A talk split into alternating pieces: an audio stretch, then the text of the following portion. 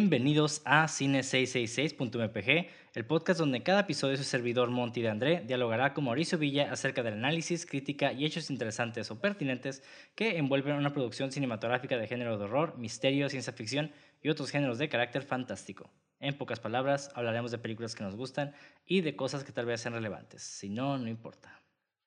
Y bueno, el día de hoy hablaremos de Sunset Boulevard, película de 1950 protagonizada por William Holden y Gloria Swanson y está coescrita y dirigida por Billy Wilder, quien también dirigió películas como Double Indemnity, The Lost Weekend, Some Like It Hot, The Apartment y pues entre muchas otras, ¿no?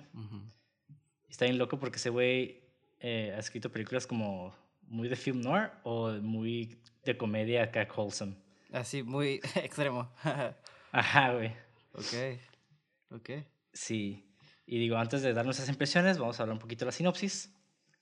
Básicamente, esta película trata de un guionista que está en problemas, le van a quitar su carro y el vato se refugia en esta casa, bueno, esta mansión disque abandonada y es contratado por una estrella del cine mudo para editar un guion que ella escribió y pues se da cuenta de que esta estrella está como en decadencia y, y termina desarrollando básicamente una peligrosa relación con ella. diría que un poquito más peligrosa, pero diría mortal. eh, sigue siendo peligrosa. Ahora, antes de hablar de antecedentes y analizar esta película, ¿qué opinas, güey? ¿Te gustó o no te gustó? ¿Y por qué, güey? Ah, me gustó un putero, güey. este. Sí, Sí, me gustó un chingo. De por sí ya tengo un soft spot, soft, spot para las películas este, noir o en blanco y negro. Entonces ya como que ya, ya de ganar, ¿no? También me gusta mucho el cine viejito, como los 50 y todo eso. De los 70, bueno, ya sé, pues, soy muy fan del cine viejito, ¿no? Entonces, viendo como Psycho, luego vimos este, The Night of the Hunter, y esta es como que. Eh, está, chistoso porque todo. Ves la variedad de, de todo, de lo que había en ese tiempo, ¿no? Pero me gusta mucho la estética y me gusta mucho como la cinematografía de ese tiempo sobre todo y pues esa película tiene como todo eso, ¿no? Este, la iluminación está en vergas, el guion me gustó mucho, la película, yo pensé que iba a ser como más acción, no sé por qué. La primera vez que la vi, esa es la segunda vez que la veo. Pero, y la segunda vez que la veo, sí me recordé esto, pero sí, se me olvida que es una película lenta y de hecho dura bastante, una hora y 45, pero... Y no hay como que acción en el sentido que pum, pum, papá, ¿sabes cómo? Pero se siente movidita, el ritmo está raro porque se centra mucho en los personajes, en mi opinión, y me quedé como, ok, no sé, tiene un ritmo muy sabroso con un guion muy sabroso que me, que, esta vez que lo vi me, me quedé, ok, ya que, que sé más cositas de cosas, me quedo, creo que ya entiendo el por qué se siente como un ritmo, este, acelerado, aunque esté larga, y no diría acelerado, sino como buen tempo, más bien, pues porque el guion está bien estructurado y todo eso, me quedo, ah, mira, qué chido, qué, qué sabroso ver cómo eh, puedes crear dinamismo desde el guion y no como, y ya nomás las acentúas con pues edición, eh, movimiento de cámara y etc., ¿no? Entonces, eso, esa película me sorprendió mucho en ese sentido. Y está bien poética. Sí, y bueno, ya sabes, mi, mi descripción para mí es mi película favorita de cine negro. no, pero la neta sí, me gustó mucho esa película. Es la primera vez que la vi fue en, en clase de historia del cine. Con Walter. Y, ajá, con Walter. La verdad me gustó un chingo. Yo también. Fue como esas películas que se me quedaron muy grabadas después de que la vi. Y esta es la cuarta o quinta vez que la veo. Mm. Entonces, ajá, sí, es una película que siempre la, he tenido muy presente, ¿no? Cuando alguien me pregunta como, ah, película viejita o película de, de thriller o de suspenso, eh, de old school, pues, o pienso en esta película, ¿no? Y también como la estética, los diálogos y todo. Digo, hay diálogos que se me hacen como innecesarios, para serte honesto. Pero realmente también era como que la cura del momento. Ajá, el estilo. Y pues, ajá, y pues hay que recordar que muchas de estas películas y el estilo pues están basados en novelas y también tiene mucho que ver esta narración encima de la imagen es como algo muy, muy común dentro de este, no voy a decir género, voy a decir como estilo eh, de películas, pero sí, como que la narración también lo hace como más interesante, en mi opinión. Porque, digo, hay cosas que se, se lo explica un poco, ¿no? Como de que se muestra el chango o el, monito y dice, ah, y para desgracia era un monito, o no sé, un, un, simio, ¿no? Y te quedas como que, ok, lo estamos viendo y lo está diciendo, Pero como que le da ese, ese, esa cosa sabrosa de que, uno, el hecho de que el vato es escritor, como que siente la necesidad del personaje de estar explicando todo, eh, lo que está pasando con su vida. Y de una manera como muy poética y literaria, no sé. Y también... Y pues... También dicen que es medio malo, entonces como que también le puedo como perdonar que sea medio repetitivo, I guess. Ajá. Entonces, I don't know. Sí, sí, sí. Entonces, ajá. Entonces, no me, ah, para mí creo que le añade poquito más a esta narración, personalmente. Digo, es, completamente la pueden criticar, pero para mí yo creo que es una de las películas más importantes del cine negro. Güey. La neta. Sí, sí, sí, la neta. Y de hecho está el contenido y la crítica que tiene, porque eso es lo que también me sorprendió mucho la segunda vez que la vi. Este, es este, pues, una crítica total al, al, al, a la industria del cine en ese momento, ¿no? Si no, me, si no juzgo mal la película. Pero también me gustó que tiene como doble plotline. Digo, bueno, no, no sé sentido, pues, o significado, como como literalmente lo que está pasando en la película, pero también es como una crítica al cine. Es como, ah, ok, la verga. ¿Qué pedo, güey? Está, está, está heavy en dos sentidos, o sea, está cool, güey. Eso me gustó mucho, me atrapó mucho eso, güey. Sí, digo, eh, esta película podemos analizarla de diferentes lados. Entonces hay un chingo de cosas que hablar de esta película. Sí. Cosa que no vamos a hacer en este episodio porque no, o sea, sería de horas y horas y horas. Ya, creo que ya hemos tenido otros episodios donde. Dos partes. Dos ah.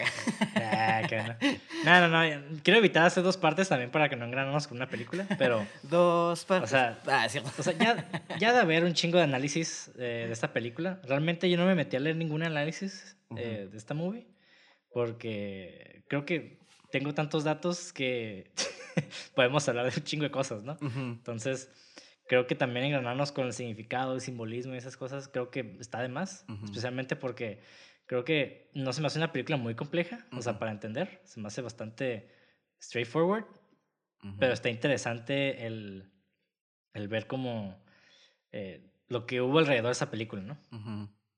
Entonces, quiero comenzar hablando del director. ¿Tú ya conocías a este director, Billy Wilder? He escuchado el nombre, pero no. Fuera de eso, no. Sí, es que es un director como muy famoso, especialmente porque es uno de los precursores de este, de este estilo.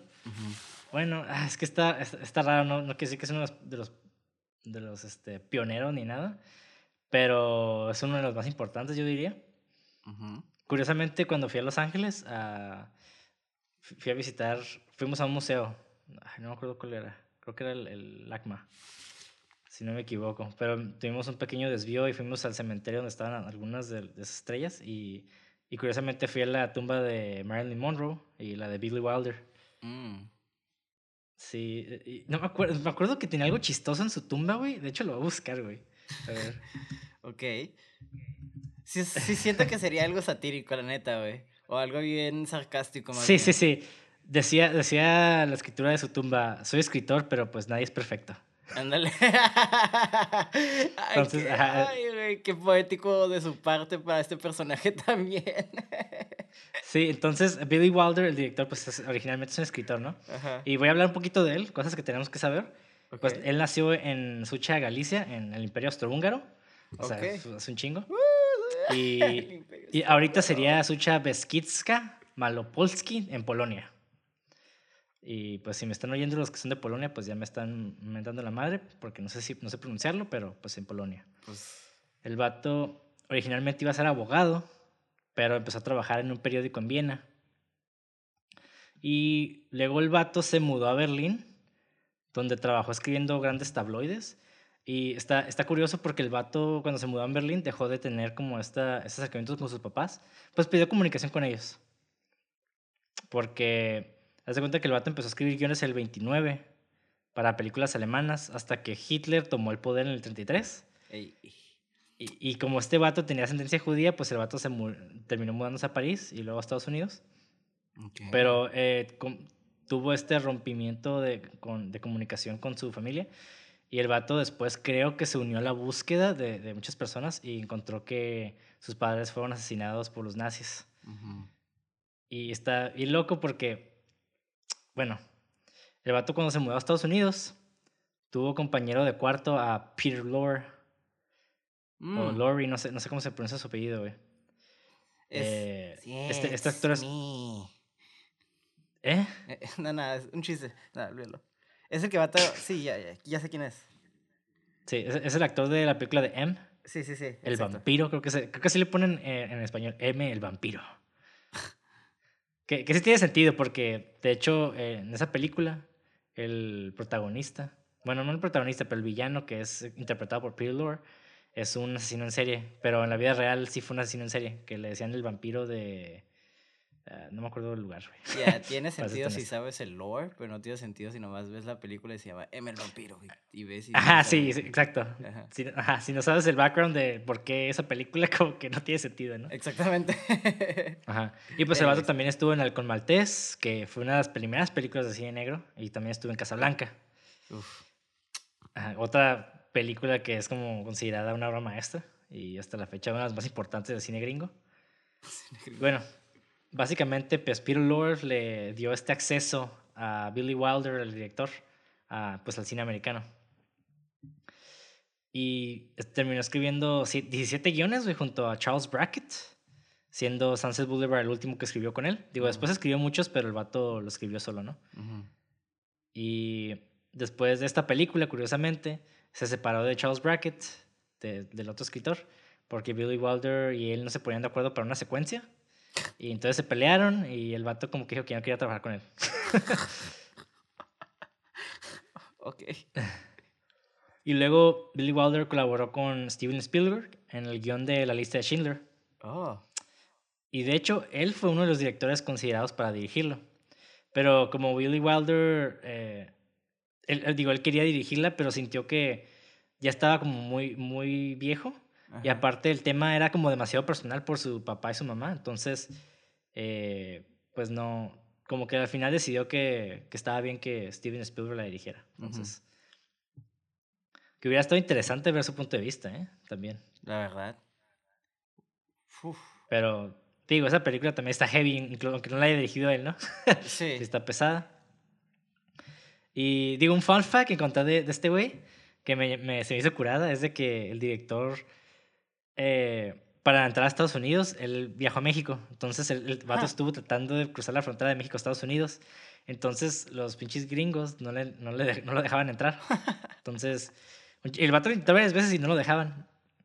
Y ya a punto de, de, de rendirse, el vato acudió a un, a un nuevo oficial de, de, inmigración. Y el vato le preguntó qué hacía, ¿no? Y el vato le dijo, no, pues la neta soy cineasta. Y el vato le selló los papeles y le dijo, ah, pues pásale. Nomás que haz, y, le dijo, y le dijo, y cito, haz buenas películas, pues, así como. Ah, qué cool. Ajá. Y sí, güey, la neta, gracias a ese oficial buena onda de inmigración, ya tenemos a, bueno, tenemos esta obra maestra de, ¿Qué del cine negro. ¿Nomás haz unas películas, le dijo? ¿Mm? ¿Cómo dijo que le dijiste? le dijo, haz buenas películas, pues. Ok, sí, sí, sí. That's cool. That's super cute. sorry, sorry, por mi eructo. Ah, no hay Digo, a la audiencia, perdón también. No, pero la verdad, me vale más acá, ¿no? Y bueno, creo que hemos hablado mucho de film noir y cine negro, pero creo que nunca hemos dicho qué es, ¿no? Digo. Pues es que como no es un género, es como un estilo nomás, es como que está raro, bueno. Bueno, está, está debatible, ¿no? Pero sí, técnicamente es más como un estilo. Porque ah, es que el film, el film noir es como más bien este set de películas, ¿no? Que, que tenían como características en común. Simón. Que es un estilo que llegó al cine muy marcado por, por, por pesimismo y fatalismo, fatalismo y básicamente eh, cinismo, ¿no? Como que eran películas muy cínicas, de cierta manera. Después de la Segunda Guerra Mundial, de hecho. Por lo mismo. Ajá. De hecho, el término se usó originalmente en Francia. Ajá. O sea, por eso se llama film noir. En Francia, después de la Segunda Guerra Mundial, para escribir estas películas de suspenso, detectives de gringos, en los 40s y 50s. Pero se, más bien se refieren como las películas gringas, o sea, específicamente ellas, pero por parte de los franceses. Está. que pues que los franceses siempre catalogan todo, ¿no? Sí, o catalogaban, catalogaban todo. Entonces es como que dijeron, ah, pues esas películas de Hollywood como que tienen las mismas cosas, ¿no? Ajá que estas cosas vienen siendo, pues, uno que es blanco y negro con contrastes de iluminación muy marcados, esa es una. Eh, hay personajes poco virtuosos, donde el protagonista es un antihéroe, o sea, es una persona con también sin virtudes, pero como que ni es bueno ni es malo, puede ser más malo que bueno. Hay una femme fatale, que es básicamente es la mujer, esta mujer que lleva al lado oscuro al, protagonista. Eh, siempre hay diálogo conciso y una narración con voz en off. Y pues eh, retrata mucho el sentimiento posguerra, ¿no? Como que este, estos personajes cínicos, ¿no? Personajes como muy eh, tristes, bueno, no tristes, pero como desesperanzados del futuro. Simón, exactamente. Decirlo así. Deprimidos. Exacto, entonces, eh, estas, muchas de estas películas, de hecho, están basadas en, las en novelas de los años 30. Entonces, eh, está raro porque también se especula que inconscientemente las películas retratan de una manera pesimista el cambio de los roles de género que estaban dando en Estados Unidos después de la Segunda Guerra Mundial. o sea, muchos hombres se fueron a pelear a la guerra y las, mujeres, se quedaban haciendo el trabajo, se quedaban en la casa, ¿no? Se quedaban ahí eh, y empezaron a trabajar, entonces ellas tomaron como este rol muy importante dentro de la economía gringa. Y según esto, o sea, lo que se, lo que se menciona es de que se había creado una especie de inseguridad dentro de los hombres cuando regresaron, porque los roles como ya estaban muy establecidos de hace décadas, eh, cuando, cuando regresaron como que hubo esta pequeña pérdida de identidad, ¿no? Entonces se especula que en respuesta a esta inseguridad, el cine negro nos brinda historias de hombres que son aprovechados por mujeres poderosas y a veces siniestras, pero todo esto es más que una teoría, ¿no? Porque también, como dije, puede, puede ser también que nada más se basaron en las historias de, los, de las novelas de los 30. Entonces, no sé, está interesante, güey. Creo que hay mucho análisis ahí respecto al cine negro. Y, pero pues tampoco me quiero ganar mucho, ¿no? y este, y bueno, ya un poquito hablando más de la película. ¿Qué fue lo que más te gustó de la película, para empezar? Mm, no, no hay nada que no me, haya gustado, la neta. ¿Todo te gustó? Sí, la verdad, no. Así. Hasta me agarras en curva, la neta. No, no, no, te, pregunto, ¿qué fue lo que más te gustó? Ah, lo que más me gustó, perdón. Sí, Pensé que lo que no te gustó. Y yo dije, no, pues todo me gustó, sí, por eso me agarraste en curva, no había pensado en eso. De hecho, ahorita que lo dices, todo me gustó un putero, güey. Pero lo que más me gustó, tengo que admitir que fue el personaje de Max. ¿En serio? Sí, güey, cuando hacían esa relación me quedé como, oh, ya todo tiene sentido, güey. Es que todos los personajes tienen, pero se me hizo bien trágico, güey. Como, no sé, güey, me pegó bien feo, güey, su... Que dice, sí, yo era su primer esposo y ahora es su sirviente. Es como, ¡oh! Se hizo bien enfermizo la relación, pero se me hizo bien vergas, pues, o sea. Y las otras relaciones, pues, o sea, ah, ¿cómo se llama? Desmond. ¿Cómo se llama? ¿Desmond? Sí, eh, Norman Desmond. Norman. Norman Desmond, o sea, está bien vergas, me gusta mucho. Norma. No Norman, es, Norman es, hombre. Norman. Norma. ah, bueno, Norma. Desmond, le voy a decir Desmond. La, ella se me hizo bien vergas, pero es como straightforward, ¿sabes cómo? Y también el vato, pero el vato, ay, no sé, cómo, lo, también ella está enferma, pero pues no sé, eso se me hizo más enfermizo que fuera un esclavo, no sé. Oh, es que está raro ahí porque creo que... Bueno, no, no, me quiero ignorar tanto con, con, con Max ahorita. Ajá, sí, sí. Me, me gustaría hablar, un poquito de esta Norma Desmond. Ajá. Y para entender ese personaje, tenemos que como que hablar un poquito de la historia del cine. Simón. Porque, digo, muchos saben que empezando los 1900, pues las, las primeras películas eran mudas, ¿no? No tenían, no tenían sonido. Entonces, la gente cuando iba al cine, pues veía las películas con una orquesta en vivo, con, un, con música en vivo, pues porque pues, no había sonido, ¿no? Y muchas de, de, las interacciones que tenían los personajes, bueno, los actores dentro de las películas eran más como teatrales, ¿no? Era como... Eh, mucha expresión muy exagerada, como el, si te estás como peinando el cabello acá, era como más exagerado todavía. Eh, para decir algo tenías que hacer una cara como de tristeza, como demasiado triste. Y pues todo era como muy exagerado, ¿no? Entonces, cuando llegó... Para poder transmitir esas emociones, ¿no? O sea, por lo mismo que no había diálogo. Exacto. Entonces, cuando llegó el sonido, pues muchos actores no pudieron hacer esa transición porque estaban tan acostumbrados a esta, esta, dinámica que cuando pasaban al otro, que era un poquito más sutil, eh, batallaron mucho, ¿no? Y específicamente actrices que tenían, pues uno, no, el, hablaban con una voz muy chillona o tenían eh, problemas de pronunciación o tenían este, problemas de, de, dicción. O sea, todo esto incluso llevó a, crearse este, este acento, ¿no? Que es el transatlántico que se llama. Simón. Que es como el que hablan como... Que parece neoyorquino, pero no es neoyorquino realmente. Es como un, un acento inventado.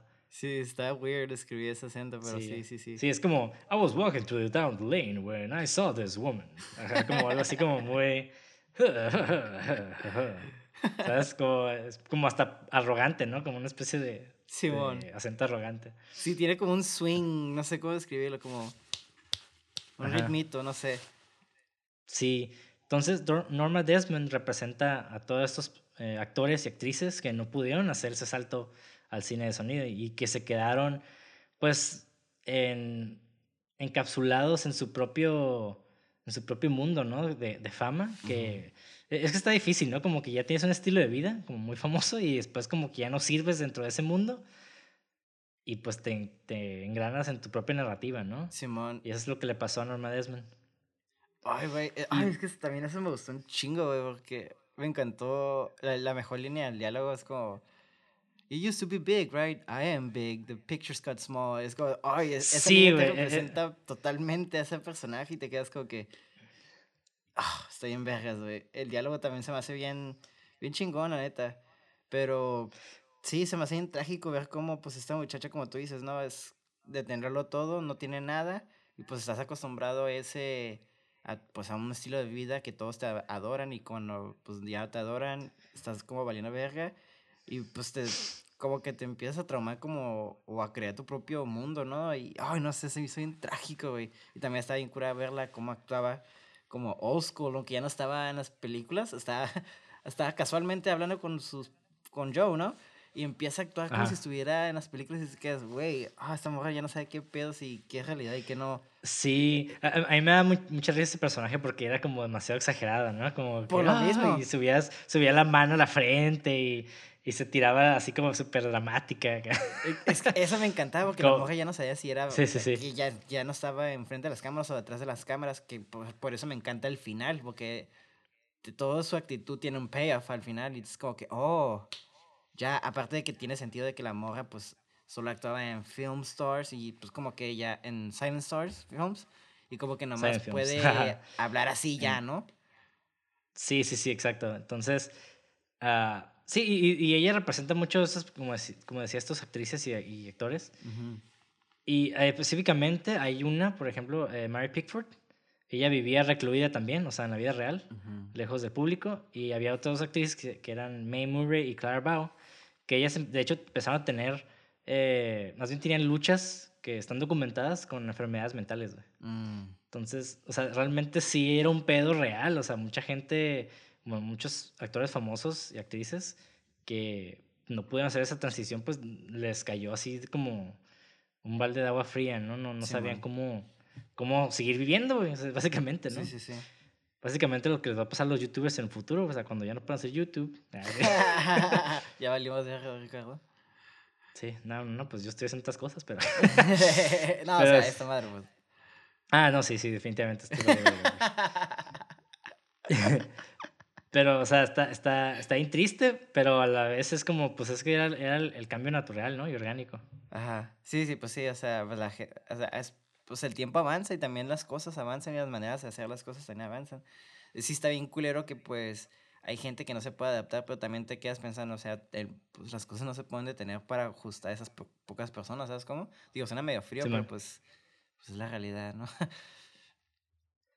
Sí, güey, entonces eh, está, está bien loco porque también, digo, sigamos pensando, ¿no? En los 50s, 40s todavía existía esta lucha de, de entre géneros, específicamente eh, la mujer con poder pues se, seguía se veía como una amenaza, ¿no? Simón. De cierta manera. Entonces, el hecho también, esta, esta mujer que tenía tanto dinero también por sus eh, negocios de petróleo y demás, este, pues como que ya no, una, pues ya no cabía dentro del, del circuito esta industria. Y dos, también como que la raza prefería agarrar a mujeres más jóvenes, ¿no?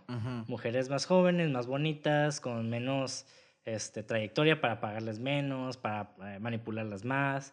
Porque sí, o sea, realmente el, la industria hollywoodense era súper tóxica también, güey. Simón. Súper, súper tóxica, güey.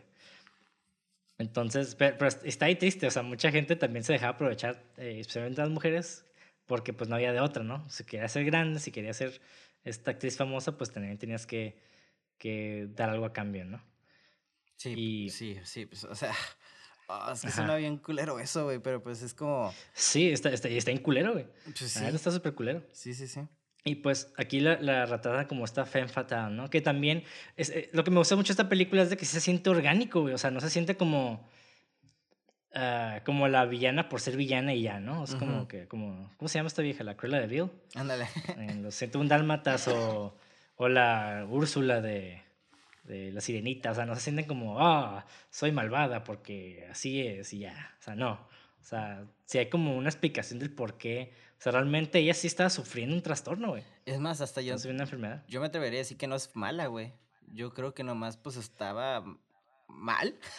Si puedo explicarlo en el sentido que, pues estaba. Ah, es que es lo que también me gusta mucho de esa película, el, guion, es el, el desarrollo de los personajes, porque, pues te puedo decir que el Max tampoco, o sea, hacían cosas malas, pero lo hacían con intención de hacer bien, ¿no? O sea, la, la, la Desmond también, digo, así, e, ella era como que pues ya pues su, está tan alejada y está tan perdida en su propio mundo, pues ya no sabía qué era lo correcto y lo malo, ¿sabes cómo? Entonces, yo no me atrevería a decir que fuera mala.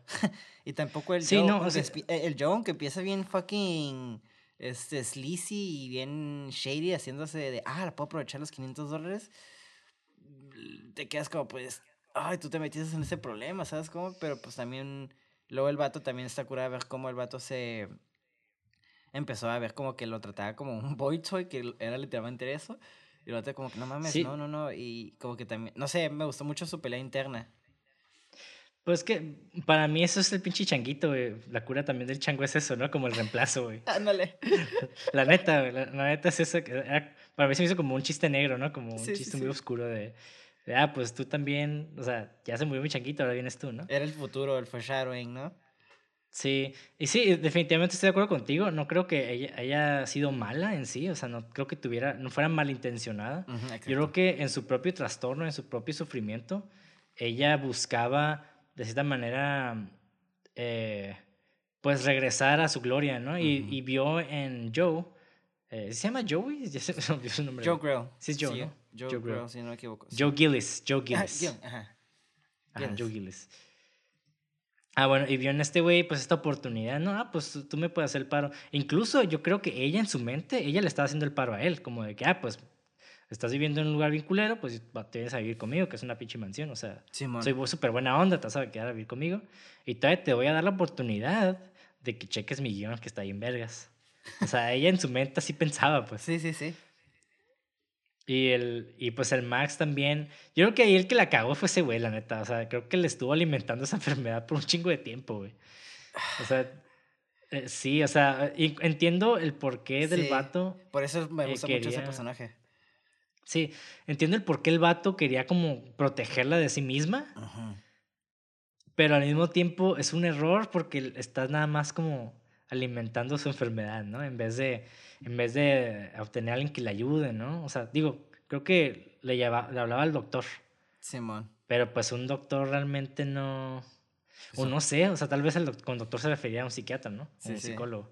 Entonces, quién sabe, realmente ahí está medio extraño. Eh, pero sí.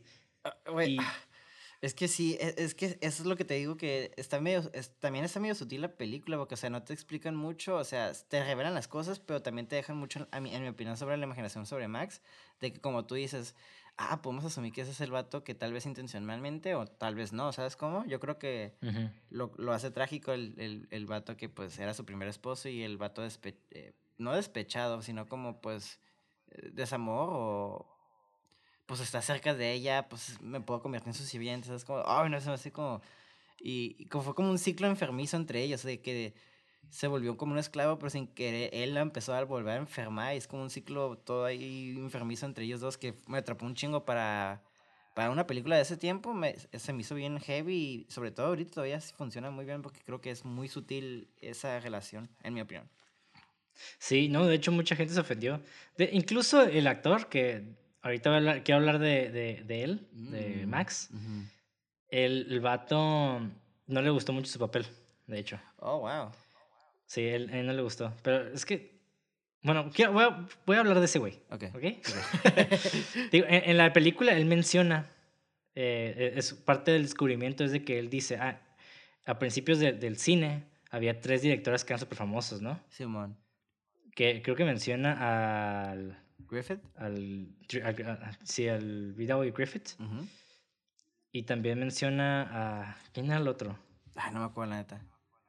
Sí, bueno, el- los dos que menciona sí son reales. Ujú. serían personas reales. Y el tercero, él dice Max von Meyerling, que era su nombre del personaje. Pero en la vida real, el vato sí, sí fue uno de esos- directores como prometedores, ¿no? Y el vato se llamaba, el vato se llama Eric von Stroheim. Bueno, se llamaba, creo que ya falleció, obviamente. Ajá. Pero el vato, ajá, se llamaba Eric von Stroheim. Y, y en la vida real, el vato sí era un director como muy famoso, que... El vato se ganó la fama de hacer películas ultra largas, güey. O sea, el vato hacía películas de 5, 6, 7 horas, güey. Entonces... Ok. Ajá, de que los estudios decían como que, güey, la neta te pasas de verga. Así como que. Entonces siempre le cortaban sus películas y el vato no le gustaba, empezó a tener pedos. A la gente, como que después por las cortadas, como que la gente no les entendía mucho. Entonces siempre era un pedo con sus películas del vato. Claro. Era bueno, pero eran películas ultra largas, güey. Entonces. Ajá. No Y curiosamente, él sí trabajó con, con Gloria Swanson, que es la actriz que interpreta a Norma Desmond en la Ajá. vida real. Entonces es como, está curada como esa, esa dinámica que, que, digo, dudo que hayan tenido una relación romántica en la vida real, Ajá. pero, o sea, está curada como ver esa, esa dinámica dentro y fuera del, de este universo, ¿no? Sí, no, es que eh, eh, creo por eso se siente más, más íntima la relación de ellos, en mi opinión, porque sí. Yo, yo cuando la empecé a ver y eh, pues, ¿sabes? Como que la examiné más, ¿sabes? Como, y, y como que este vato, porque está tan obediente. Este vato, como que está enamorado de este vato, de esta morra, como que quiere con ella y nunca lo peló. Y luego te dan la revelación y me quedo, ¡ah! O sea, todo tiene más sentido y eso favorece mucho la, pues que hayan tenido como química lo, como, como lo que tú dices, ¿no? Entonces, como que Ujú. se siente hasta más personal, ¿no?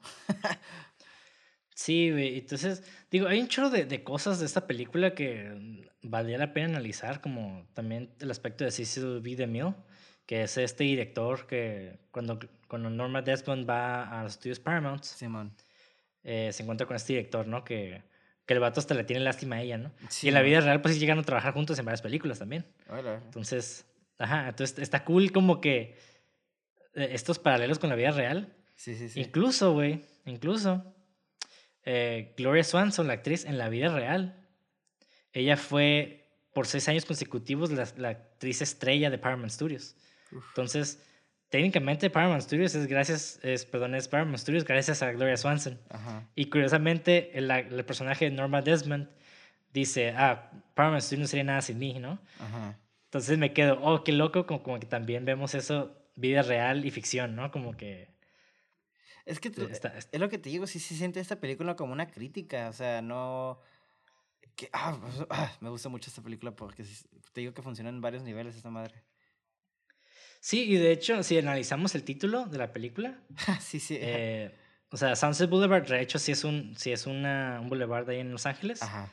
que está justo arriba, bueno, más, más bien al sur, está justo al sur de, de Hollywood Boulevard, donde están todas las estrellas. ujú. Sí, o sea, una avenida más a- al sur, ahí está Sunset Boulevard, y está bien larguísimo, güey, que va hacia, hacia esas casas como gigantes, ¿no? Sí, donde sí, se sí. supone que Norma Desmond vive. Y está, está cool, güey. De hecho, eh, sí me he dado roles por ahí, donde estaba el Cinera- Cinemarama, este cine como grande que está al lado de, de Amiba, Amiba, ¿cómo se llama? Amiba Music. Ajá. Y está curada, o sea, ves un chingo de cosas, hay mucho que ver ahí en, en ese boulevard. Simón. Y como dije, pues es- es- fue muy importante en Hollywood, ¿no? Sí, sí, sí. Sí. Ah, película está bien preciosa. Mm. Otra cosa, güey, hablando de estos paralelos, güey. ¿Tú sabes de dónde, de dónde viene el nombre Norma Desmond? Es combinación de actrices, ¿no? Sí, pero hay algo, hay un evento muy particular por qué también le dieron ese nombre, güey. Ah, no, entonces no, a ver, dime. Mm. bueno, el nombre Norma Desmond fue elegido por una combinación de entre dos nombres, como ya dijimos. Uno de la estrella del cine mudo, Norma Talmadge. Y el otro nombre es el de un director que, de cine mudo, curiosamente, que se llama William Desmond Taylor. Mm. Pero el pedo de William Desmond Taylor, te voy a platicar una historia, güey. el, el, vato básicamente fue asesinado en, en, una mañana el primero de febrero de 1922, güey. Y el pedo es de que oficialmente nunca encontraron al asesino. Ahora, la cosa está así. El director estaba en una relación romántica con esta actriz que se llama Mary, Mary Miles Minter. Que creo que el vato la conoció cuando la morra era adolescente. ¿Ok? Entonces, digo, creo que para este entonces, cuando el vato murió, ella ya tenía como 20 años. Pero eh. incluso 20 años como que el vato pues ya está bien grande, ¿no? Este, tenía esta relación con ella. Y pues especula de que el que lo mató fue la mamá de esa morra. Mm. porque... pues, no me esperaba eso. Sí, porque la mamá, se, dice que la mamá tenía una pistola, curiosamente muy similar al mismo calibre con el que el vato fue asesinado. Y dos, ella ya había amenazado a otro director, porque el otro director sí acosaba a su hija adolescente. Entonces, entonces se dice como que, eh, y creo que hay un libro, no creo cómo se llama, eso se lo voy a deber. Creo que hay un libro donde eh, entrevistan a Mary Miles Minter acerca de su mamá. Shelby, no me acuerdo el apellido de la, la señora, güey. Shelby algo, güey. Como que me está bien, como que sí escuché esa historia, ¿eh? Ahorita que la estás contando, como que... Entonces, pues eh, dentro de esta historia verídica sí existe esta relación pues entre director adolescente y también pues vemos eso entre Max y, Norma Desmond, que ahí ya están viejos, pero el vato está, es mucho mayor que ella. Sí, man. Entonces... ¡Ah, ¡Qué loco! Ajá. Entonces está curada como esos paralelos que el vato utilizó para escribir este guion. Y no mames, está, está bien cabrón, güey. Qué chingón, güey, qué pedo, güey. Ay, qué pedo, pero, ay, es que se siente orgánico el guion. Entonces, se cura como cuando basas todo como en, pues hasta cierto punto de realidad. Se siente como que te ayuda, ¿no? Como que le agrega esa pequeña atmósfera. No sé. Ajá. Sí, güey, está está muy interesante, ¿no? Y pues está curada como todo este pedo de... Digo, claro que Norma Desmond no es una actriz que existió. No, claro. Pero pues eh, el paralelo pues vendría siendo Norma Talmadge con las otras actrices que ya mencioné que tuvieron problemas eh, después de que no pudieron hacer la transición a cine sonoro. Más el director este, ¿no? Y entonces como que ahí las, las historias medio se fusionan. Sí, sí, en sí. Una, en una obra maestra. Sí, es como un pequeño documento, eh, biografía, pues. Docu biografía. Ficción, docuficción. sí, sí, sí, sí, ajá. Y, yo otra cosilla, ¿no? Ahorita, ah, digo, siguiendo hablando del personaje Norma Desmond, me gustó mucho el que le metieran esta pequeña... Pues realmente es el McGuffin, ¿no? El, el, el guion que ella escribió. o sea, realmente nunca llegó a nada ese pinche guion. Pero el guion el guion, a pesar de que estaba bien largo, hablaba de Salomé, ¿no? Este personaje que no me acuerdo, no sé si mal no recuerdo, está dentro de, de, de, la mitología griega. Bueno, no es cierto, creo que también viene, viene en, el, en la Biblia. No, Salomón no es griego, según yo. Pero puedo estar equivocado. Según yo, creo que, eh, según yo, según yo la pusieron en el Nuevo Testamento, güey. Ajá. Tal, vez es uno de esos personajes como el pinche rey Salomón, ¿no? Así como que está en todos lados. Bueno, el punto de, pues, de este personaje, Salomé, los que no sepan, pues es como... Digo, no, no conozco muy bien la historia, para ser honesto. Yo solo sé que en el cumpleaños de su papá o de su padrastro, ella había pedido como regalo la cabeza del... De, Juan Bautista, ¿se llama? A ver, déjame buscarlo. Juan Bautista... John the Baptist, sí es Juan Bautista. Okay. Sí, la pidió como en una bandeja de plata, entonces a la morra le entregan la cabeza del vato. Y, hay como varias pinturas y varias como, eh, pues, ¿cómo se le llamaría? Representaciones. Imaginary, así como imágenes de la morra sosteniendo esa cabeza, ¿no? Y pues eso representa como algo bien, bien fuerte dentro del personaje de Norma Desmond, que es como la morra básicamente es una traga hombres, ¿no? Sí, pues, sí. Y no, y no lo digo en el, en el sentido sexual de la palabra, lo digo en el sentido, eh, ahora sí que maligno, entre comillas, ¿no? Sí, o sea, o sea, se acaba con los hombres, pues. Sí, porque la morra creo que tuvo como tres esposos. Y uno de ellos y es también, su Sí, y, y, creo, y también esto tiene mucho que ver también con el poder que las mujeres tenían en ese entonces también, como que el poder que estaban retomando específicamente mujeres con ya poder eh, económico, de que ellas ya podían elegir a su pareja. O sea, antes como que tenían esta cura de, ah, pues que el hombre me elija, ¿no? Ah, y, y pues así como que creaban esta relación de, pues vamos a trabajar juntos y vamos a crear esta familia juntos. Que puro bullshit, la neta, porque a final de cuentas era nada más como la dinámica tradicional que se tenía, o la concepción que se tenía bíblica de, de cómo debería ser la familia. Simón. Pero ya vemos como a partir de este personaje de que, ah, pues ya tuvo tus esposos, o sea, ella hasta los desechó, ¿no? Incluso uno de ellos se quedó con ella de que lo dejó bien traumado, ¿no? Y ahora, pues se está aprovechando de este güey, que es el Joe, que es un vato que no tiene, digo, ahorita ya vamos a abordar a Joe, es un güey que no tiene ninguna, o sea, no tiene ningún poder económico, no tiene nada de él, o sea, realmente debe todo. El vato es pobre, es un artista, básicamente es un artista, artista frustrado, ¿no? es que no sé, pues güey, me sentí bien identificado, así. Ah. así que chicos, nunca se gradúan de guion. Digo, nunca se gradúan de cine con solo. Quiero ser guionista, no sean mamones. Escogen algo técnico. Y sean guionistas, obviamente, pero piensen poquito, no sean como yo. no, no estudien cine mejor. no, y, y, y, bueno, así se, retrata mucho a esta mujer, ¿no? Y ella es como que, no, pues nadie más puede ser Salomé más que yo, ¿no? Ella decía eso. Y lo así como que, ah, ok. Mm, ¿Por qué será? Sí, y lo trata como su pinche pet acá, ¿no? Como su, su mascota acá, lo trae hasta vestidito y... No, tú no puedes coger eso, yo te voy a escoger la ropa, ¿no? Sí, es lo que me empezó a cantar porque Joe empieza como entra bien, bien shady, como que, ah, sí, puedo abusar de esta morra. Pero, oh sorpresa, se metió a la... él mismo acabó su tumba, güey, que es lo que me encanta, que se siente, que es lo poético, ¿no? Que todavía tiene una oportunidad de escaparse cuando le hablan por teléfono y le dice el Max, se cortó las uñas, digo, las uñas, perdón, la, las venas y cuelga. Simón. El, el vato, pues técnicamente se puede haber quedado, pues ni pedo, me quedo con esa chica, con la nueva chica.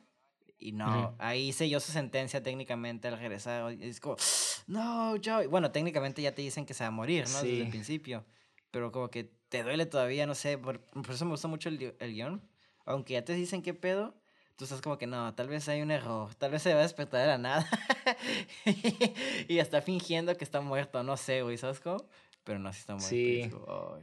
Sí. sí, no, y la morra esta Norma Desmond, pues de cierta manera, digo, ella obviamente quería que el vato se quedara con ella. Claro.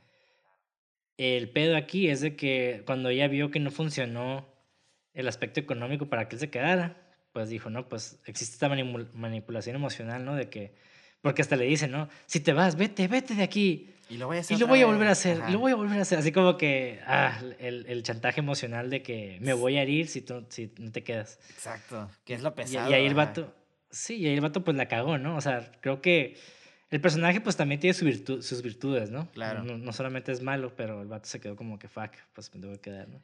Es que también lo entiendes porque el vato está desesperado, la neta. Está, ocupa, ves que lo están siguiendo los policías por su carro, no puede pagar ni la gente y cosas así, ¿sabes cómo? Sí, entonces, pero al mismo tiempo el vato sí podía irse, pues podía ir a otro lugar. Claro, claro. A otro lugar a trabajar, desde empezar desde cero, o sea, de que se puede, se puede, de que sea, está mamón, o sea, la neta está pesado.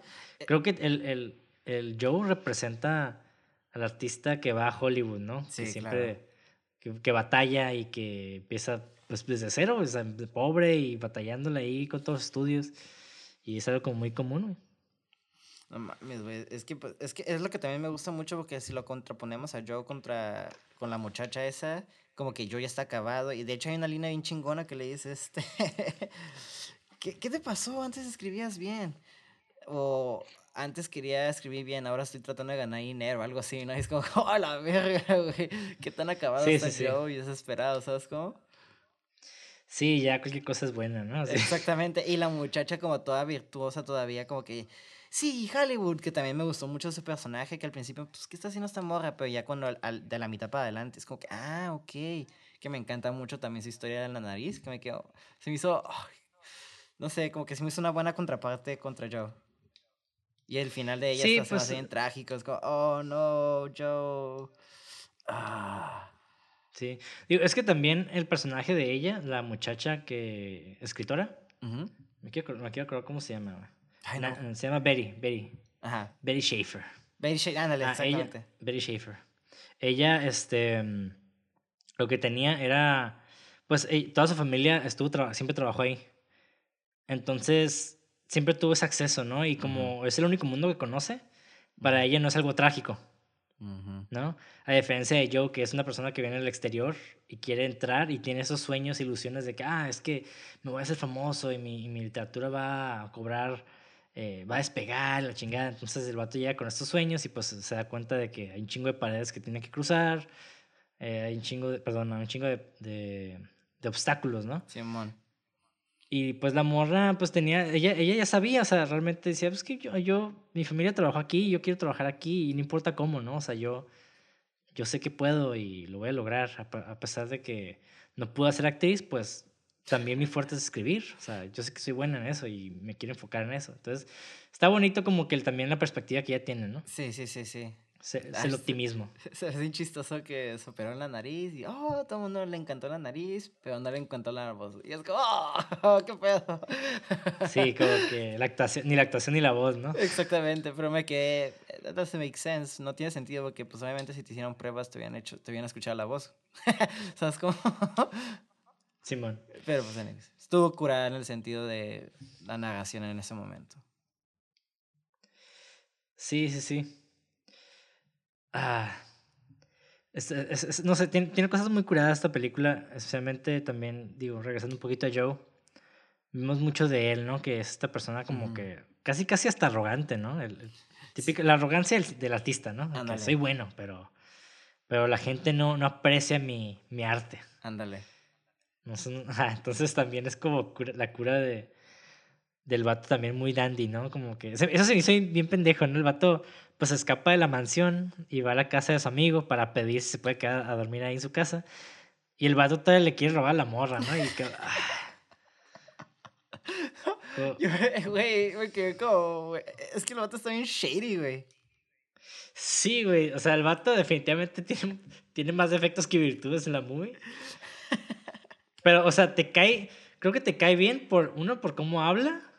Y también porque obviamente es el protagonista, estamos siempre con él, ¿no? Entonces creo que podemos relacionarnos un poco con él, pero también te quedas de que, güey, la neta, cometiste un chingo de errores, güey. O sea. Sí, pero también, ajá, lo que me gusta es que creo que también los reconoce. Un poco tarde, pero los reconoce, ¿sabes cómo? No es como que, por ejemplo, cuando se la quiere bajar, pero luego se da cuenta como que no, no mames, no. Ya como que sí se para la línea, pero luego pues se termina enamorando y pues al final le dicen, pues, ¿sabes qué? O sea, le miente para que pues la morrita esté como fuera. Como que sabes que al final va a ser lo correcto, pues. Entonces es lo que me gustaba mucho de Joe. O sea, sí era bien shady y bien, bien, bien culero, bueno, mamoncillo, pero pues, hay, para empezar que también el actor era carismático y siento que al final siempre yo trataba de hacer pues lo mejor, pues.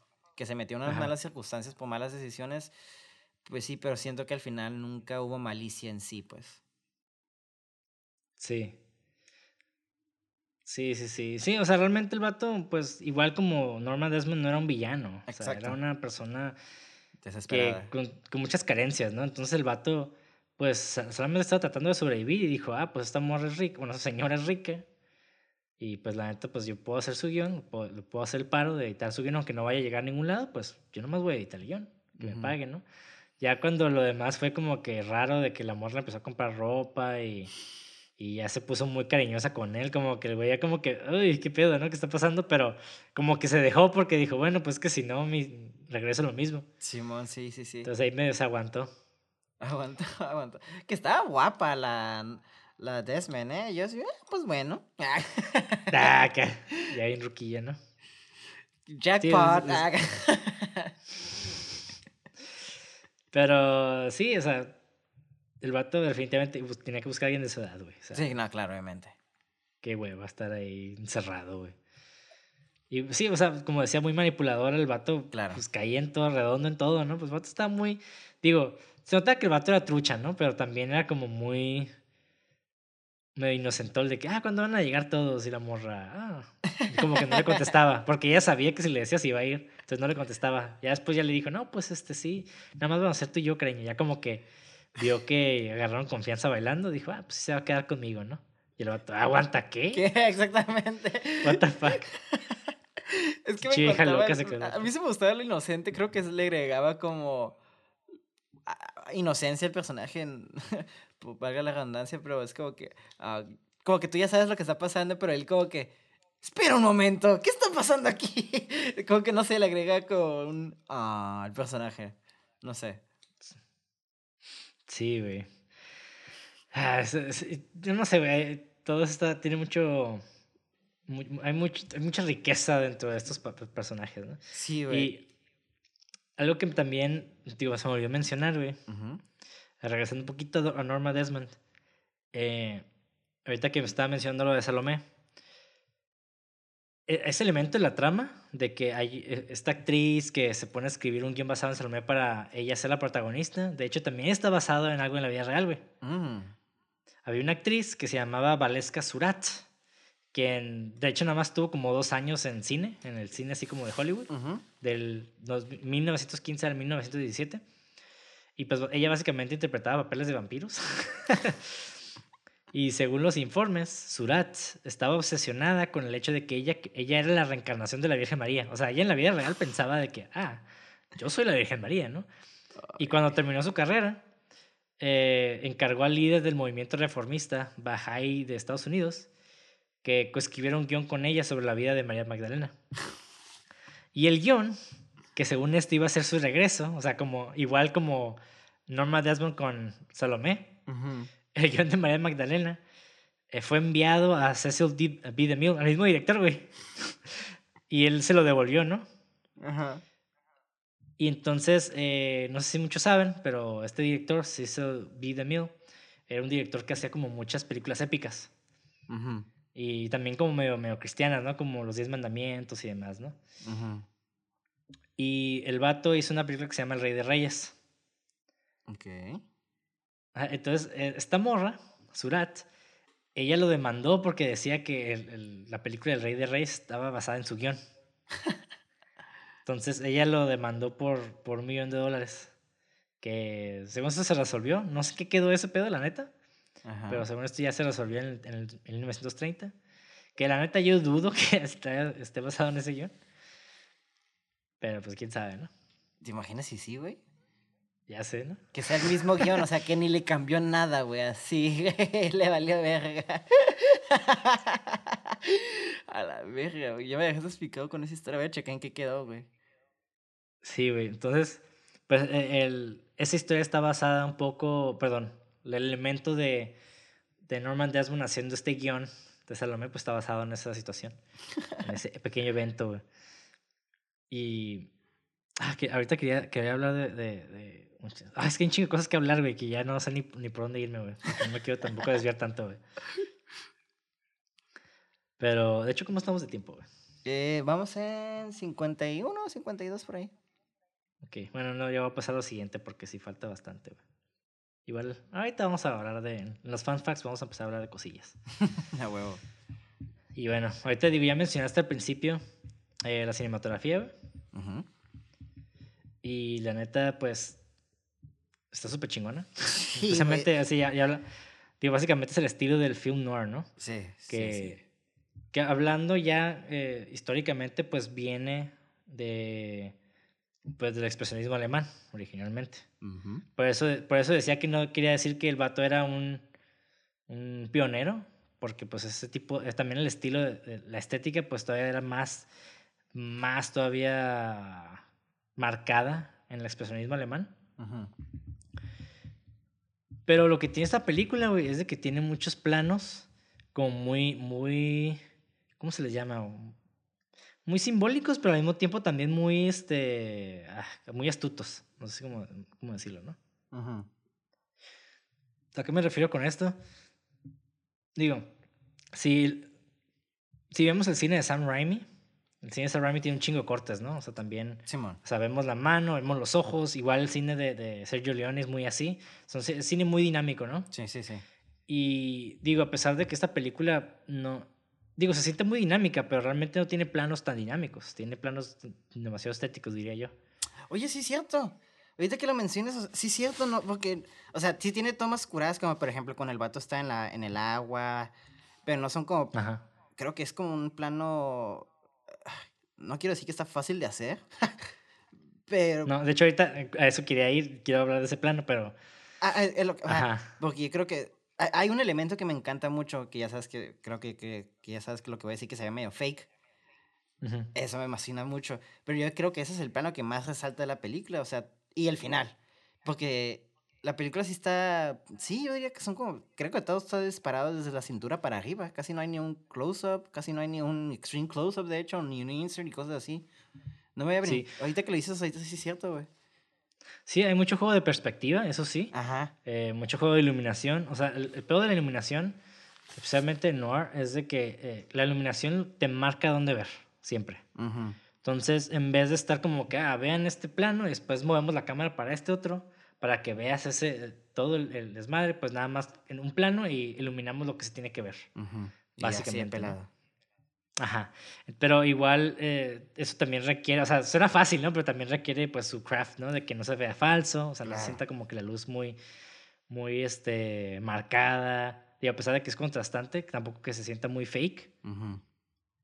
Pero igual, o sea, no nada más es como oscuro por, por, por ser oscuro, es también, este le apoya mucho la narrativa de que vive en una casa secluida, una casa oscura, entonces, sí, no, no, no es como las películas de terror que, que estamos en una casa normal y siempre está súper oscuro aunque sea de día, ¿no? Como, what the fuck, ¿por qué, güey?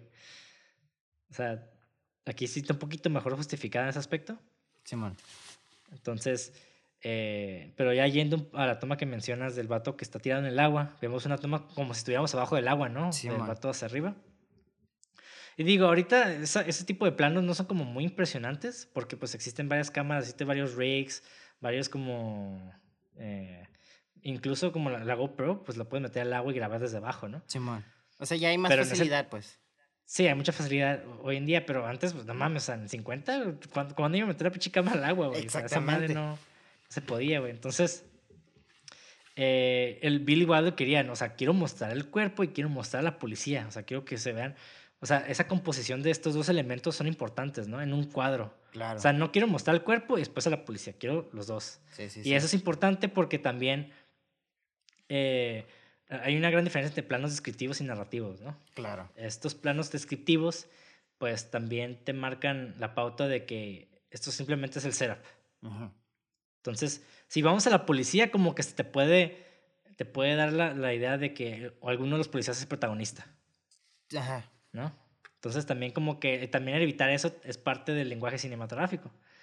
Claro. Entonces, Cae en ritmo, pues. el, ajá, el director de arte, John Meehan, experimentó, después de que se filmó la película, o sea, esto fue después, experimentó con poner un espejo al fondo de un tanque, güey. Entonces, poner la cámara en un ángulo correcto, disparar hacia el espejo y que rebotara pues la imagen, ¿no? Entonces, para capturar la imagen como si estuviera desde abajo, pero obviamente la cámara estaba afuera, estaba desde arriba. Oh, wow. Ajá. Wow. Ok, Entonces- yo- oh, wow. Fucking clever. Sí, entonces hay un chorro, un chorro de cosillas así, ¿no? También el plano del final que me regresa mucho, ah, bueno, técnicamente esta película fue primero que Jaws, que la película de tiburón, Simón. pero hay un plano que me gusta mucho, en, hablando de la película de tiburón, que cuando está corriendo el personaje principal a través de la gente, la Ah, cámara Ya. Ajá, la cámara lo sigue. Entonces, o sea, ¿cómo hacemos, eh, cómo poner nuestra atención en una persona cuando hay mucha gente alrededor, ¿no? Entonces, Ajá. es un plano narrativo, que, ah, pero que se vea el resto de las personas y lo seguimos a él. Sí, sí, O sea, sí. ese tipo de, ese, ese, ese panning, ¿no? Ese paneo siguiendo, técnicamente es un, sería un tracking shot, de cierta manera, Sí. pan- paneado, Que- supongo. Que esa, esa secuencia me gustó un putero cuando le dicen, viene, Desmond está afuera, Desmond", y se empiezan a correr la voz. Oh, me gustó un chingo. Eso dices, ¿no? Sí. Ajá, entonces está curada como que toda ese, ese, esa transición del final, cuando ella baja por las escaleras, como todos se quedan como congelados. Es que está bien vergas esa secuencia porque te está transmitiendo una historia, güey. No nada más es como un. Ah, está bien vergas esa shot. No, esa shot toma un. Un, este, un aspecto narrativo, que ves la cadena como de todo el cine, del, de la industria del cine, ¿no?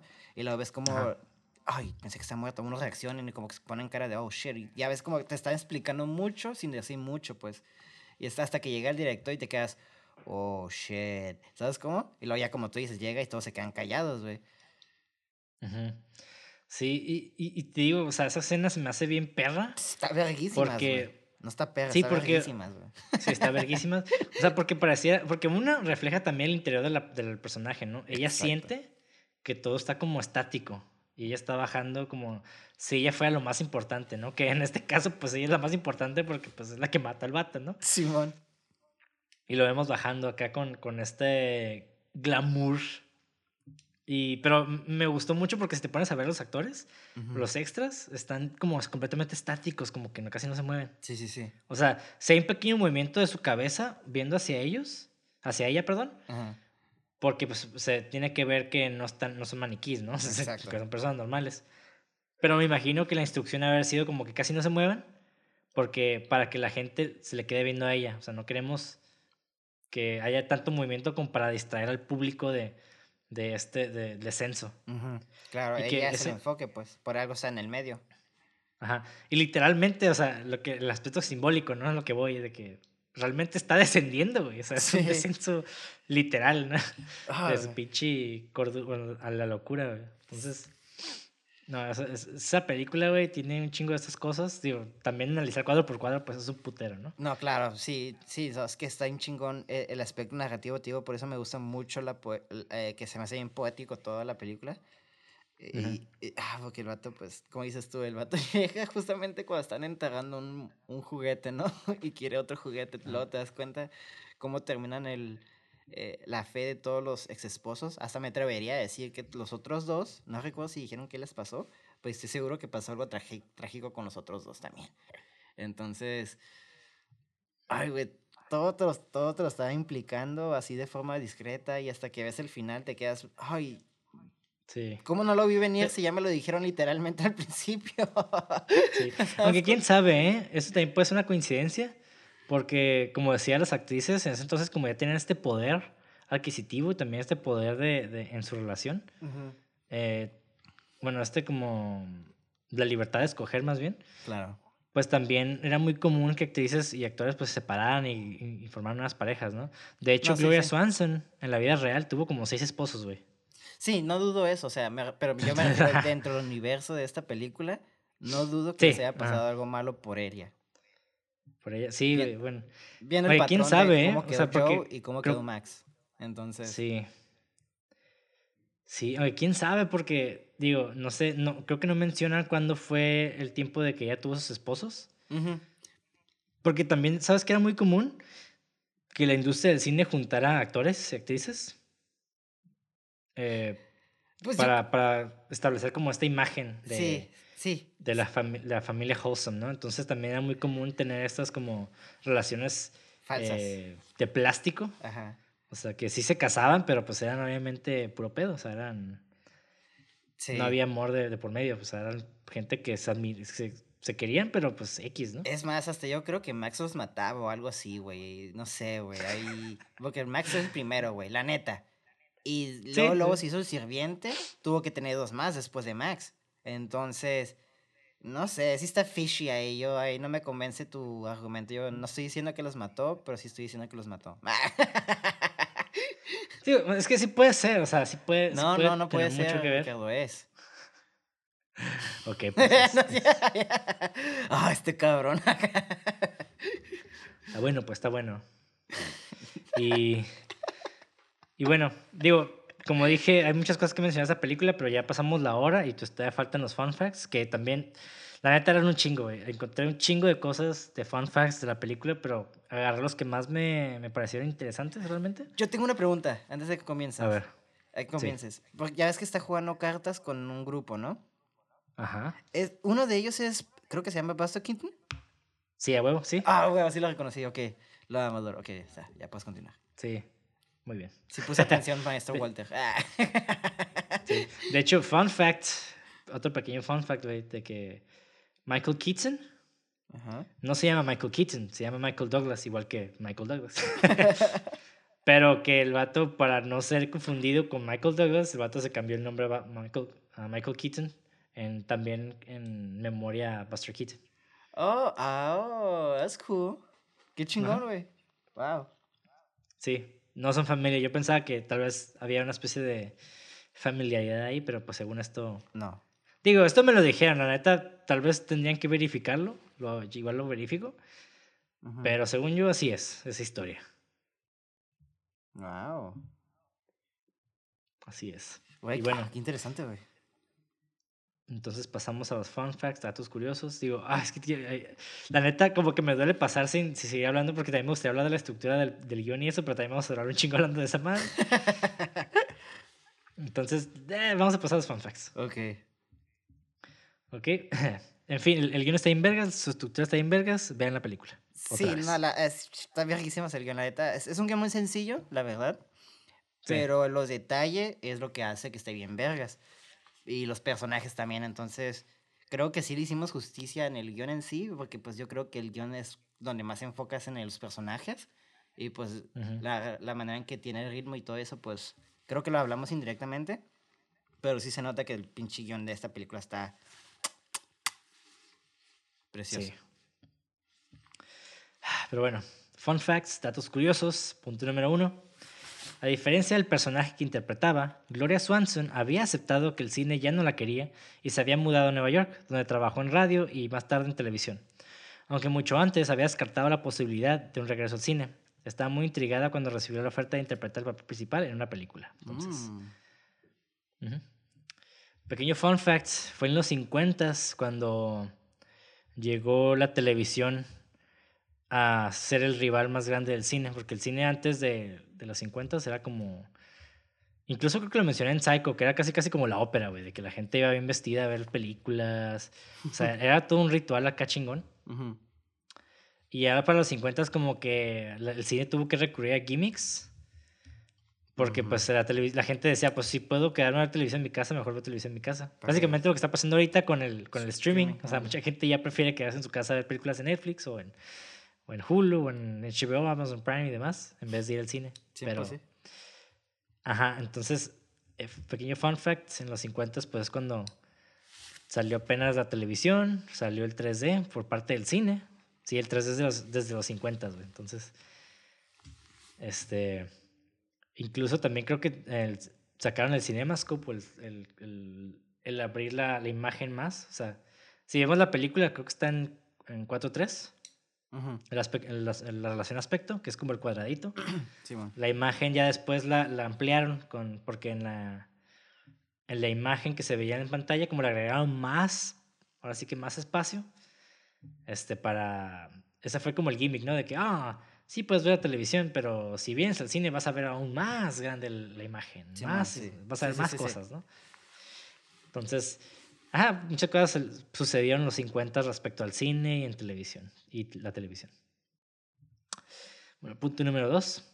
Cuando Norma Desmond le dice al guardia en las puertas de Paramount Studio, sin mí no habría ningún Paramount Studio. Las palabras podrían aplicarse a la propia Gloria Swanson, ya que fue la principal estrella del estudio durante seis años consecutivos. Sí, man. Digo, sí, se los mencioné, pero pues otra vez. Punto número 3. Montgomery Clift, que es, es un actor que salió en la película de Red River, Río Colorado, del 48.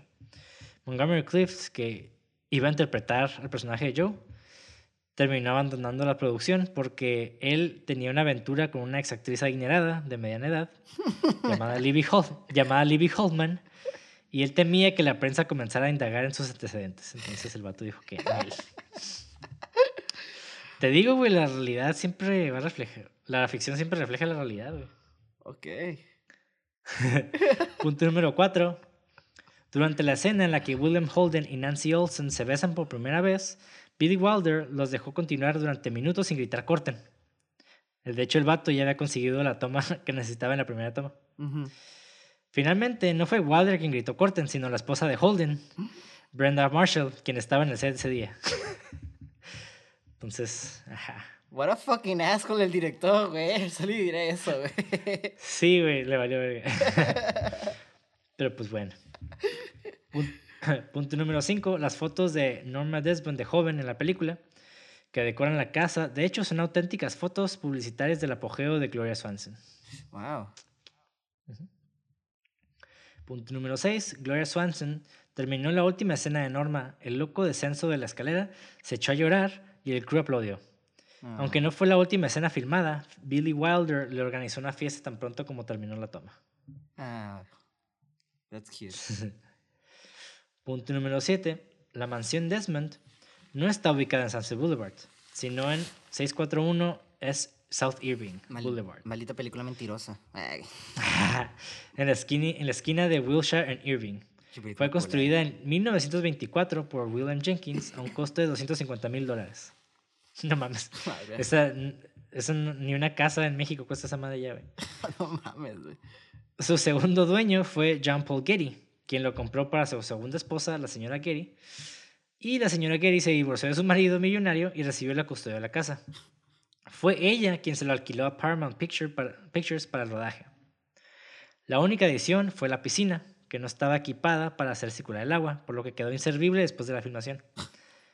La piscina se utilizó vacía en Rebelde sin causa, en el 55, y después la mansión fue demolida en el 57 y un gran edificio de oficinas para Getty Oil se construyó en el sitio y sigue en pie en el lugar. Entonces ahorita van a esa dirección de la casa, van a ver un pinche edificio bien gigante de una compañía de, de, de combustible. Wow.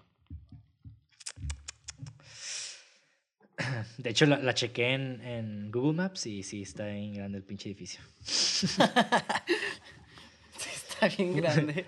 Así se llama el episodio. Punto número, sí, güey. Punto número 8. Paramount estaba más, más que feliz de ser el tema de la película y no pidió que se disfrazara el estudio. De hecho, fue tal el alboroto acerca de la película durante la producción que ver los dailies se convirtió en, en una de las entradas más solicitadas del lote. Ok, cool. Sí, igual pequeño resumen, los dailies, digo, pero aquí paréntesis, los dailies son estos, el, básicamente el material que se graba diario y de, de, la película y se revisa, ¿no? Entonces, básicamente, para los que no sepan, esos son los dailies. Punto número 9. Cecil B. DeMille aparece en la película en un plato de estudio. Digo, si te acuerdas, ¿no? El director de...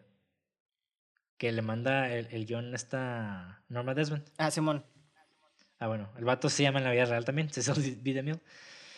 Este fue el set real de Samson and Delilah, una película del 49. Ok. Que DeMille, que estaba dirigiendo en ese momento cuando se grabó esa película. Entonces, básicamente es como si ahorita hicieron ya una película y le dijera a Quentin Tarantino, este, hey, güey, este, sale en mi película. Y el vato como que, ah, Simón. Pero estoy grabando una película. Ah, pues la grabamos en tu estudio también. Simón. Y sale el estudio y todo. ¿Como un cambio? ¿Se podría considerar? Sí, pues es un cambio, pero pues, o sea, el set es real. Qué pejo, güey. sí, güey. Punto número 10. En la película, un asistente le dice a Cecil, Cecil B. DeMille, y cito, Gordon Cole ha estado tratando de comunicarse contigo. ¿Sí te acuerdas de ese pedazo? ¿Cuál parte otra vez? ¿Eh? Que Cecil B. DeMille, el director, está en el set. Ajá y un asistente le dice que Gordon Cole ha estado tratando de comunicarse con él. Ah, sí, ya, ya, ajá. Lo del carro, ah, que porque le, estaba le, hablaba a, Norma Desmond acerca de su carro. Ajá. Ah, bueno.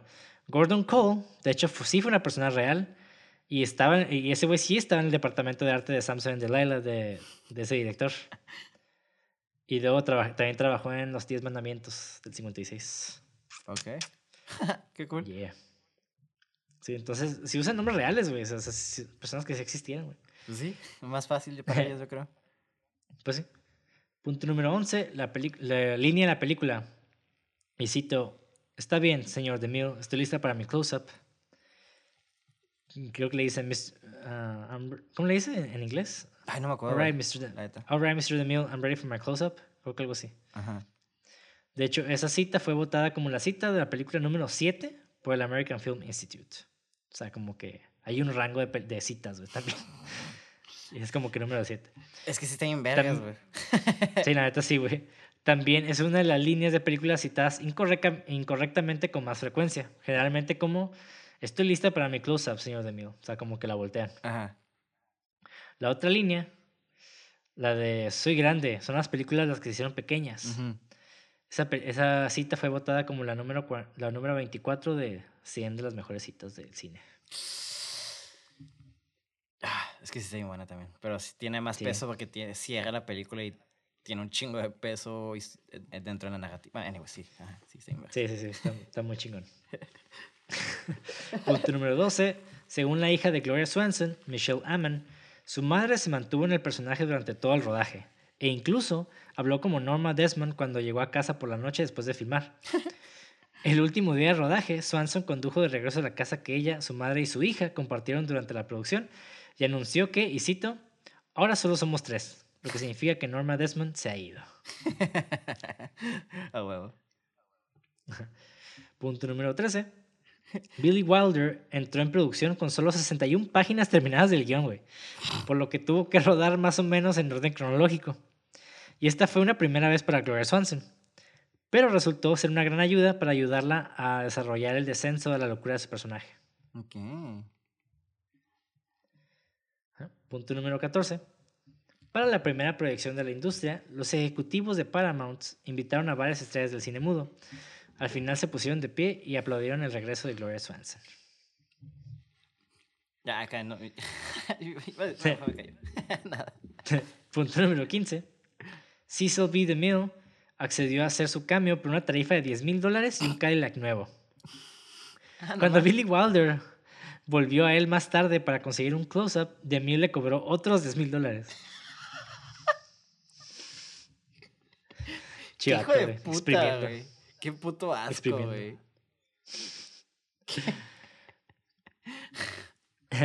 Punto número 16. Eric von Stroheim desestimó su participación en esta película, refiriéndose a ella como, y cito, ese papel de mayordomo. tu papel favorito, güey. Al, al, actor slash director no le gustó, güey. Se vale su opinión. Sí. Punto número 17. Después de una proyección privada para dignatarios de Hollywood, Barbara Steinwick. ¿Te acuerdas de Barbara Steinwick? No. ¿No? Bueno, era una actriz muy famosa de, de, de la época. Se arrodilló frente a Gloria Swanson y le besó el dobladillo de la falda. La, la, actriz veterana particularmente quería ver lo que sentía Mary Pickford y se decepcionó al ver que se había ido. A Swanson le dijeron, y cito, ella no puede mostrarse, Gloria. Está demasiado abrumada. Todos lo estamos. Sin embargo, no todos se sintieron de la misma manera. La reacción de Louis B. Mayer está bien documentada, pero Mae Murray también encontró la película ofensiva. Okay. Los que no se, los si no se recuerdan, Mae Murray fue una de las, de las, actrices de cine mudo que no pudo hacer la transición y que de hecho sí tuvo, una, tuvo problemas de trastornos por eso, güey. O sea, sí fue una de las estrellas que tenía sus pinches fantasías acá. Bueno, no sé si exactamente igual, pero Sí, tiene sus pruebas acá bien machín. Simón. Entonces sí fue muy polémica esta movie, güey, para... Para su tiempo. Específicamente para... Ajá. Especialmente para esos actores que no pudieron hacer, hacer la transición, ¿no? Sí, sí, sí. Punto número 18. La farmacia donde Joe Gillis se encuentra con sus viejos amigos de la industria del cine es Schwab's Pharmacy. Esta fue una verdadera farmacia slash fuente de refrescos en la intersección de Sunset Boulevard y Crescent Heights and West Hollywood. Era ampliamente conocido como el principal lugar de reunión de Hollywood para muchos actores, directores, escritores y productores. F. Scott Fitzgerald sufrió un ataque al corazón mientras estaba en Schwab's en 1940 y Schwab's fue demolido en el 88 para dar paso a una sala de cine y un centro comercial. Okay.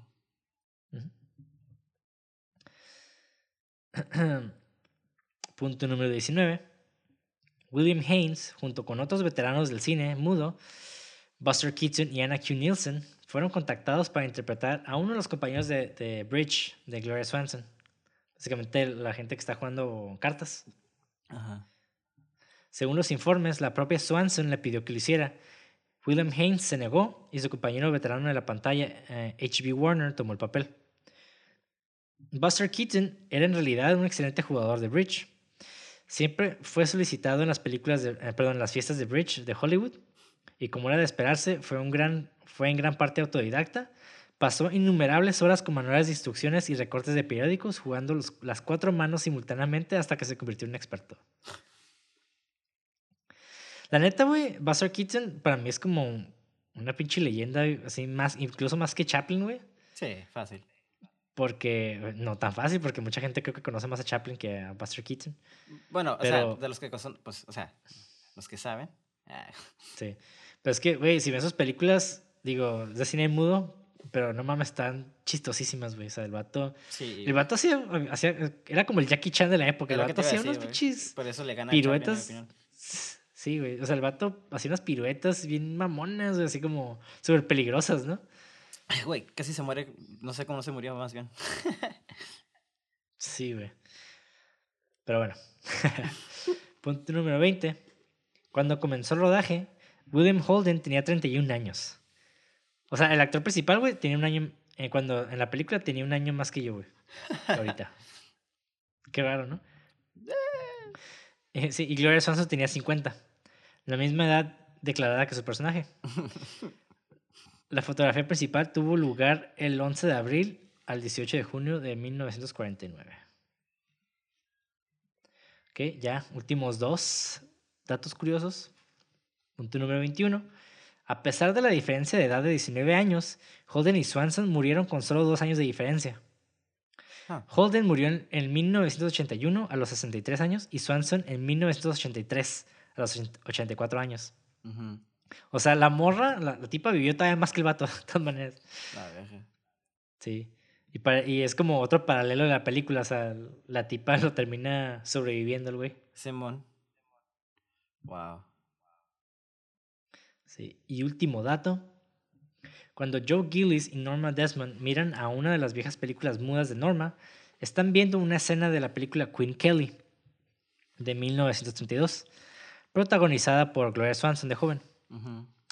Eric von Stroheim, o sea, el actor que hizo al, mayordomo, Max, él dirigió a Swanson en Queen Kelly. Ah, qué cool. Ajá.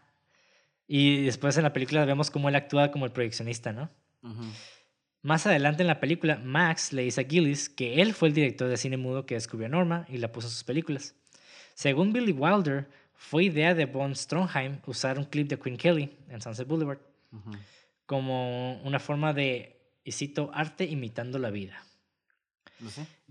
Y además de protagonizar Queen Kelly, Swanson también la produjo y, y, despidió a, a Von Stromheim cuando ya se había sobrepasado eh, en más del doble del presupuesto y sin que se visualizara el final de la filmación. o sea, aquí lo que les digo, o sea, el director, como hacía películas bien largas, güey, a veces se pasaba el presupuesto ahí machín. Entonces, Ajá, en este caso está, está bien raro porque, o sea, este güey, el director, actuando como el mayordomo, le ofreció a Billy Wilder que pusiera la película que él hizo y que, de la que fue despedido dentro de la película. Sí, y ese fue el último fun fact que tengo para ustedes. Con eso, no sé, algunos pensamientos que tengas sobre esta película, algunas opiniones. No, la neta me gustó un putero y sí la recomiendo un chingo. La neta es otro pedazo de película. sí, la neta sí. claro, ¿no? Como toda película tiene sus errores, tampoco, tampoco es como que, wow, es perfecta. Que dentro de su estilo, dentro de lo que cabe, dentro de la época, para mí sí es perfecta. Entonces, es, es, un término muy subjetivo. Entonces, para mí sí es perfecta. Igual para ustedes tal vez no les gustó, tal vez a algunos les aburrió. Pero creo que de todas maneras es una película que vale la pena ver. Yo creo que para muchos estudiosos del cine les va a fascinar. Digo, yo creo que todo mi salón de cine le gustó cuando lo vimos por primera vez. No sé si te, a ti te pasó lo mismo. No, sí, sí me gustó. Y me gustó más esta vez. sí, no, de hecho es una película que yo puedo ver y no me aburro, güey. O sea, ya te digo que la vi como cuatro o cinco veces y la voy a seguir viendo, güey. O sea, no, digo, no todos los días, obviamente, pero, pero sí, como que cada vez que la veo me gusta más. Pero sí, o sea, me gustaría hablar de muchas más cosas de esta película, pero pues lamentablemente tampoco quiero pasar cuatro o cinco horas hablando de esta película. Entonces, ajá. Digo, me encantaría, tal vez fuera de, de la grabación. pero bueno, los dejamos. Vean películas. Ah, no, primero me tengo que despedir, ¿no? Sí, sí, sí. Bueno, nos pueden seguir. nos pueden seguir. eso fue todo el, por el episodio de hoy. Nos pueden seguir en redes sociales como cine666.mpg. A mí me pueden encontrar en Instagram como Monty de André, o Monty de Foro. ¿A ti cómo te encontramos, Mauricio? Uh, como le vago, guion bajo al final y doble G. Sí, sí. Muy bien. Igual en la descripción de YouTube, ahí les vamos a dejar cómo se escribe. Y también les vamos a dejar un link para donaciones para que nos apoyen en este viaje llamado podcast de cines66.mpg. Y bueno, los dejamos, vean películas, déjenos sus opiniones en los comentarios, qué les gustó, qué no les gustó la película, qué, qué, qué dato tienen que se me olvidó mencionar. Ya saben, acá para, para seguir con la discusión. Igual denle like, suscríbanse y pues compartan el video con sus amigos y con gente que les guste el cine y que les guste el cine negro y que les guste el cine de suspenso, thriller, crimen, etc. Y bueno, los dejamos, vean películas y alabado sea Felipe Negro. Bye. Bye.